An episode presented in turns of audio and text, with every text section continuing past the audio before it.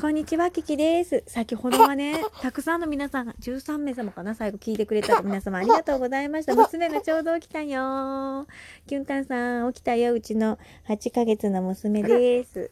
ねえ、キュンタンさん、あの、すごいね、あの、私、下の子なんて言ってたから、え中学生ですか？なんてのんきなこと言ってたら、のんきなこと言ってたら、私よりもお若くて、しかも、中学校2年生の娘ちゃんだったんですね。大変失礼いたしまして、候って感じですね。そしてミトさん、あなたは男です。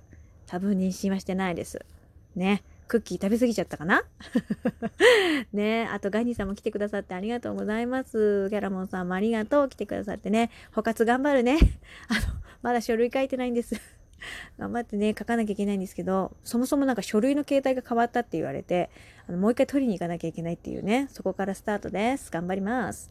ということでですね、あの、聞いててくださった皆さん、はじめコウノトリの話をしてたのね。2年前の今日コウノトリを見たんだよっていう話をしてたんです。うん。そしたらね、今日はね、子供の話になって、出産の話になって、あの、自宅出産をされたっていうね、素敵なお話を、エピソードを聞かせていただいて、ねえ、なんか子供って、すごいね。で私、自宅出産に憧れがあったんですけど、もう私の年齢アラフォーなんで、リスク高すぎて絶対無理だなって思ったんだけど、本当にね、100均のブルーシートを敷き詰めて出産に挑んだっていうね、お話をお伺いしまして、ありがとうございます。そんな素敵なお話をね、聞かせていただいて。うん。なかなか自宅出産をね、されるっていう方も、私の周りにはいなかったから、そういうお話が聞けて嬉しかった。ありがとうございます。ね、あの、上の子がもう高校2年生だって、お兄ちゃんがね。ね生まれてきた時に、なんかいるって思ったっていうお話を聞かせていただいたけど、ねえ。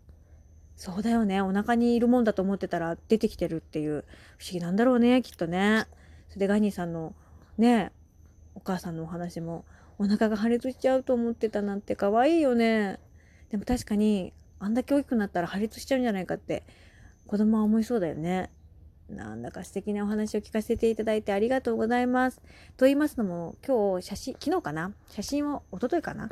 現像したらね、あの、自分の妊婦の時の写真があって、その写真も現像に出して、まあ、見てるんですけど、あの、ちょうど陣痛が来た日、次の日の朝の写真でですね、えー顔はしかめっ面で、お腹は、片手は手を、お腹を押さえてて、片手は腰を押さえてるっていう写真なんですけど、なんか、ああ、このお腹の中にいた子が今ここにいるんだと思うと、すげーって思って、確かにお腹にいる時はコンパクトにね、入ってたからね、ちっちゃかったし、か細かったし、声も、泣き声も、本当にザ・新生児っていう感じの声をしてたんですよ。でもさ、今はさ、ねこんなぷくぷくちゃんでさ、今も可愛いよね。だから私はだんだん手が離れて、育児って楽になると思ってたんだけど、聞くところによると、大変ですね。あれ？と思って。私が思ってたのとちょっと違うのかと思って。衝撃だったんですけど、あんまり先のことばっかり考えずに、とりあえず、あの、目、目先のことというか、まずは地盤を固めていきたいと 思います。で、私は一人子供がね、おかげさまで授かっているんですが、なんかやっぱり、また出産したいって思ってるんですね。それこそミトさんがね、あの、コウノトリが運んでくるんじゃないの？って言ってたんですけど、いやいや、そんなことないですからね。女の人が産むんですよ。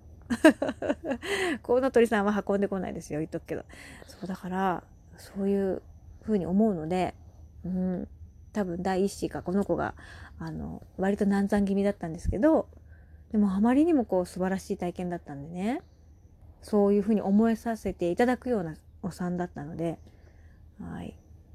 コウノトリを運んでこないからね。うん。また出産させてもらいたいなっていうふうに思いました。そうなんです。確か兵庫県に、えーそのコウノトリの施設があったはずですので、ぜひ本物を見たい方は見に行ってみてください。私は見たのは田んぼで見たんで、あの、なんていうの、コウノトリが旅をしている途中に見たんですけど、お写真貼っておきますので、あの、よかったら、あ、これがコウノトリかって見てください。で、あの、本当に写真だとごめんなさい。わかんないんですけど、めちゃくちゃ大きくって、めちゃくちゃ大きいってそんなにめちゃめちゃでかくないけど、まあ本当に新生児運べるかなっていうぐらいの大きさで、あのめちゃめちゃ悠々としてかっこよかったです。オーラがありました。本物のオーラがあったんで。ちょっと写真を載せておくので、よかったら見てください。ということで、えー、先ほどのライブ配信来てくださった皆さんありがとうございます。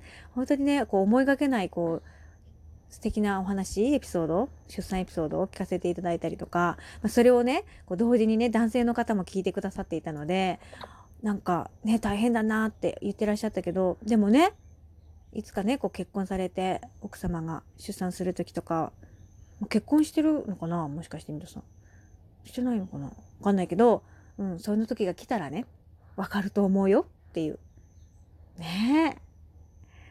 どんなんでしょうね、旦那さんからしてみたら。妻が出産ってどういう気持ちなんだろうな。ね、ちょっと私夫に聞いてみようかなと思いますけど。はい。今日は素敵なお話を聞かせていただいて本当にどうもありがとうございました。一緒に共感してくださった皆様も本当にありがとうございます。それではまたお会いしましょう。またね